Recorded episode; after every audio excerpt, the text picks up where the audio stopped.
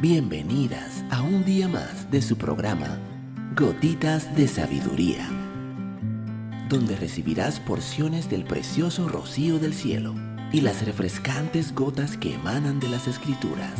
Gotitas de Sabiduría con Evilegna Rodríguez.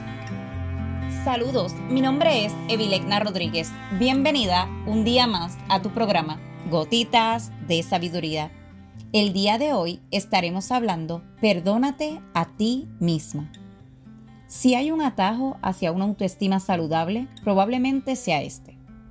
Cuando logras perdonarte, llevas tu autoestima a otro nivel. Se trata de ser amables con nosotras mismas y tener compasión, no solo por los demás, sino por nosotras mismas. No confundas esto con la autocompasión, que es tóxica.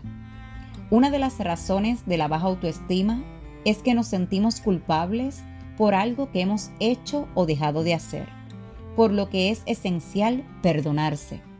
Una vez que hayas hecho esto, tu autoestima aumentará y también serás más capaz de perdonar a los demás. Perdónate a ti misma, acepta tus errores y comprométete a no repetirlos. Perdónate por tus debilidades, Solo eres humana y no tienes que ser perfecta. Y trabaja en tus puntos fuertes. Perdónate por tus pecados y no los repitas si es posible.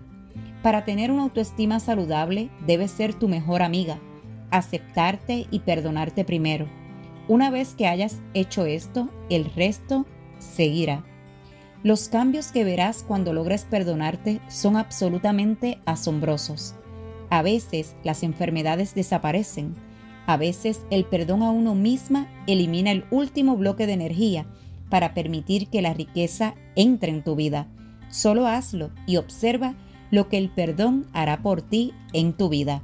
Si esta gotita de sabiduría ha bendecido tu vida el día de hoy, te pido que la compartas con otra mujer y te espero el día de mañana en nuestra próxima gotita de sabiduría.